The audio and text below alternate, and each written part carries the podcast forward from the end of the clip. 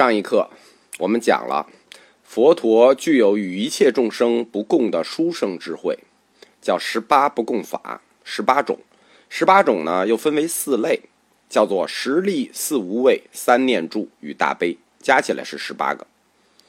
十力是指十种智慧力，处非处智力、业已熟智力、静虑解脱智力，一共十种，我就不细解释了。四无畏稍微解释一下，第二类。叫四无畏，四无畏又叫四无所谓，就是佛陀说法的时候表现出来的四种无畏之相。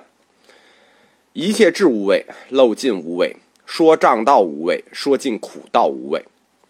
这个可以展开一下。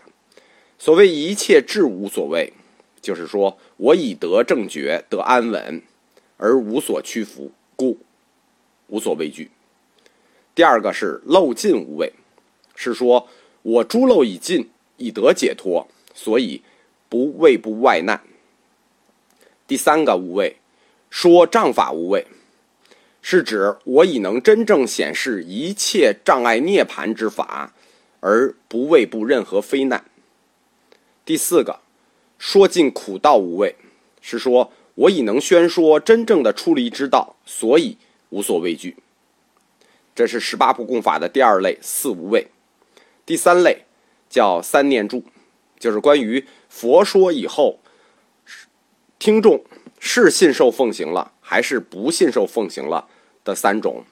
第一念住，对于佛说，信受奉行者心平等，不生欢喜，安住正念正智，就是听了佛说之后，相信了，那我也不生欢喜。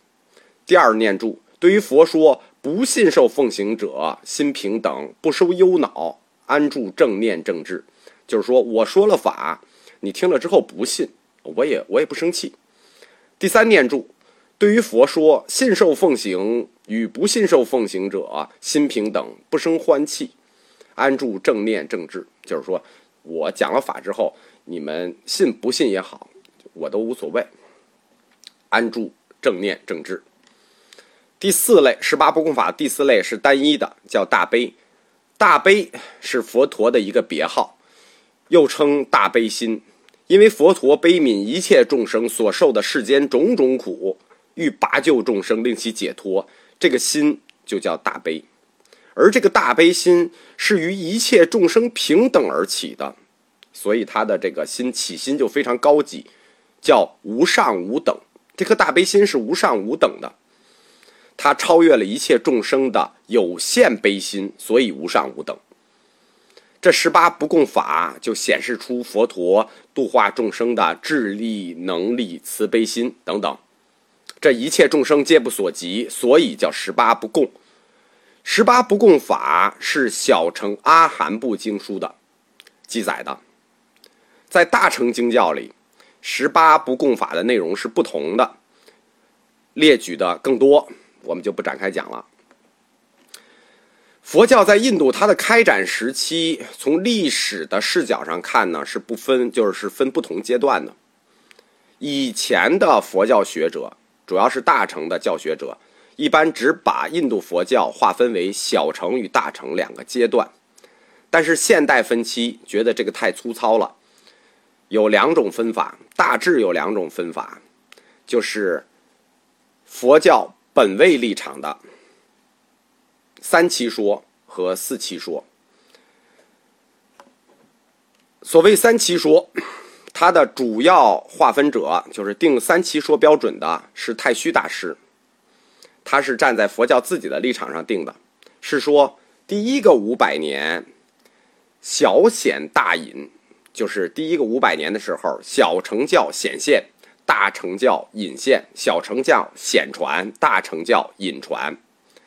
这个时候，佛在世显说小乘教法，隐说大乘教法。意思是说，在第一个五百年的时候，佛陀嘴上说的是小乘，但是隐说不知道如何隐说，是大乘教法。第二个五百年叫大盛小衰时期，就是说，第二个五百年的时候，大乘佛教宗教影响力为主了。小乘佛教为从，我们说过，在第二个阶段里，是大乘的宗教影响力大于小乘，但是它的规模和人数是不如小乘的。第三个阶段是第三个五百年，叫做密兴显富时期，就是说在这一个阶段里，第三个五百年阶段里，密教已经兴起了，显教开始从复于密教。这个密教是指佛教密教，显教是指佛教显教。这是站在佛教立场上的三七说。四七说主要是日本学者建立起来的划分立场，实际上我们现在经常用的是四七说。这个日本有一个佛教学者叫龙山张真，他是这么分的：第一期原始佛教时期，就是我们说的，呃，佛陀在世以及这个佛陀入灭后一百余年，这个叫原始佛教时期；第二时期叫部派佛教时期，就是小乘分离成部派。第三时期叫大乘佛教时期，这一期就是包括中观派和瑜伽行派。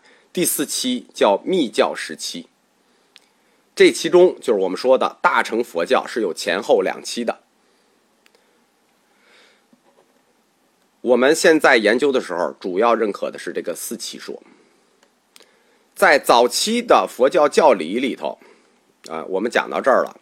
我们在讲佛教通史的时候，有同学问过，所以我们这里大概提一下，就是有个问题大家非常有兴趣，就是十四无忌。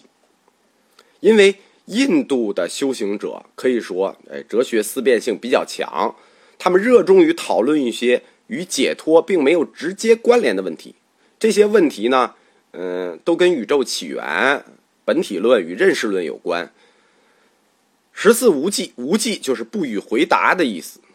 十四无忌是指佛陀对当时修行者十四个形而上学的问题回避不予回答。这十四个问题呢，实际上是四类。第一类是问世间常的，叫做世间常、世间无常、世间常或无常、世间非常非无常，这就是四个问题，就是世间到底和常之间的关系，是常是无常。是常亦无常，是非常非无常，这是第一类四无忌的第一类。四无忌的第二类是关于世界的边的问题，就是世间有边，世间无边；世间亦有边，世间亦无边；世间非有边，世间非无边。这跟常是对应的，就是边界的问题，世间的边。第三类问题是跟如来死后有关的问题，就是死后有的问题，就是关于有没有的问题。如来死后有，如来死后非有，如来死后亦有亦非有，如来死后非有非非有，这是第三类十四无忌，跟如来死后相关的。第四类就是一与异的问题，或者说一与多的问题，叫做命身一，命身一。这十四个问题分成四类，都是围绕世间与生命提出的，就是十四种立场，修行者。各抒己见，可以说到现在为止，大家讨论这类的问题仍然乐此不疲。不光是当时，当时就沉迷于其中，现在很多修佛者仍然沉迷于其中。佛陀作为无上正等正觉者，对这些问题他是有洞见。无忌不回答，不是说没看法，只是他认为修学者对当下讨论这个问题与解脱没有直接关系。他就采用了怀疑论的方式，不予置答。所以说，现在有好多佛教问题，实际都是跟十四无忌相关的，我们不需要讨论。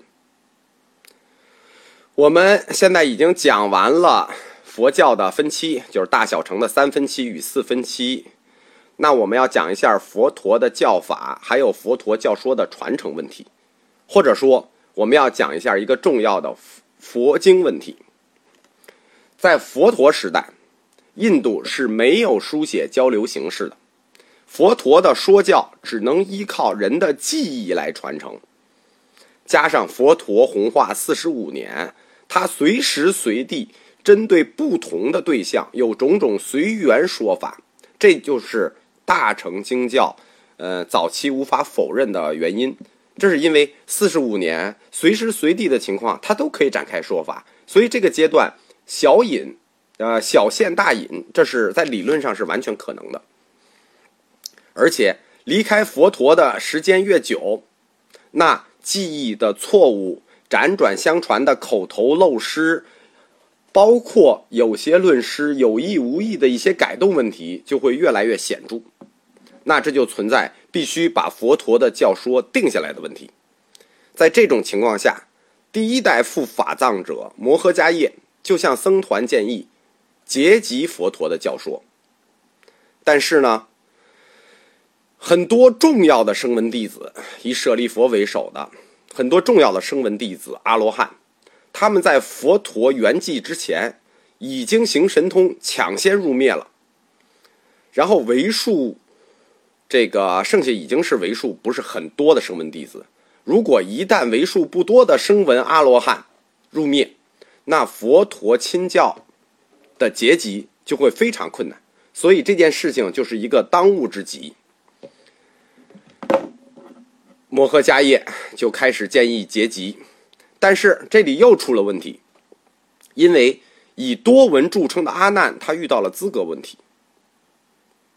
我们说阿难在晚年一直随侍佛陀，他有多闻著称，他是最有资格参与结集的。但是他就遇到了入场券问题，因为阿难烦恼未尽，未成阿罗汉，而其余的四百九十九位大比丘皆阿罗汉。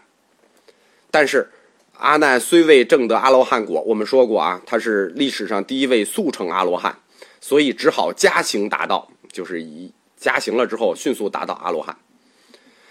摩诃迦叶将阿难排除于结集之外，这是应该说是故意的，因为迦叶于很多事情上一直对阿难有看法。虽然他最后把第二代副法藏者传给阿难了，其实那也是没有办法，没有更合适的人选了。摩诃迦叶对阿难，实际是整个僧团对阿难的。这个非难呢有几点，第一点是因为请佛度女人出家，僧团本来没有女人，佛陀也不同意女性出家，是阿难再三请求，最后佛陀同意了。这一点是引起了整个僧团的不满。阿难度女人出家请佛。第二，不问佛小小戒，什么意思呢？迦叶这个人他是非常注重戒律的，他实际是律宗的老大。就是他非常注重戒律，但阿难这个人呢，他比较随便。关于戒条里有一类戒条，就小小戒，小小戒可以，就是说犯一点小错误，阿难觉得没有什么，所以他不问佛那种小小戒。这是第二条，就是整个僧团以迦叶为首，认为阿难这个人在戒律方面不是很精严。第三，不请佛久住世间，就是佛陀涅槃之前，实际佛陀呢。也不想涅槃，本欲行神通，久住世间。于是三次问阿难，阿难不回答，啊，佛陀就明白了。最后佛陀就入灭了。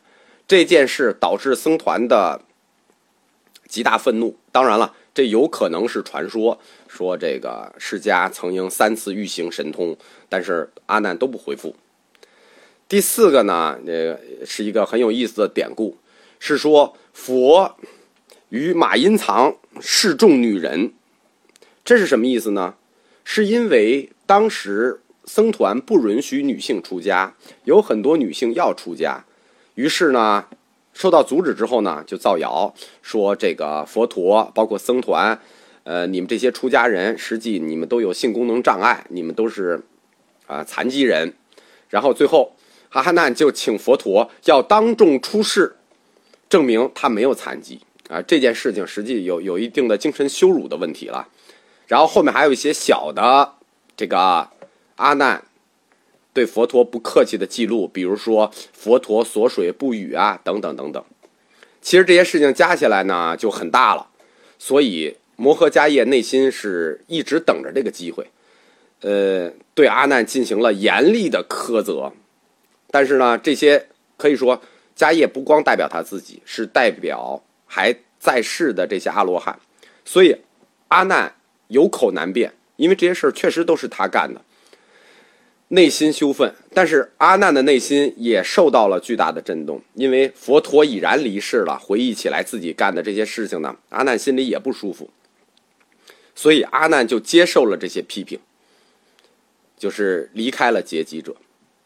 但是呢，摩诃迦叶他是佛陀指定的副法藏者，他有这个结集的义务，所以呢，他也给阿难留了一个机会，跟阿难说：“你如果精勤加行，能证得阿罗汉果，就仍然可以参与结集。”就在这种刺激下，这个修持的最快的一次，一日一夜，阿难即证得阿罗汉，赶到王舍城参加了结集。随后呢，阿难赶来以后，摩诃迦叶就率阿罗汉五百众，到毕婆罗岩的七叶窟，在阿舍世王的护持供养下，在佛灭后第一次与安居处进行了集结。从第二个月起，五百罗汉就在迦叶的主持下，开始了佛教红传史上最重要的大事，叫第一次大集结，史称五百集结，又叫王舍城集结。第一次集结整个时间，南传记载是七个月，北传记载是三个月。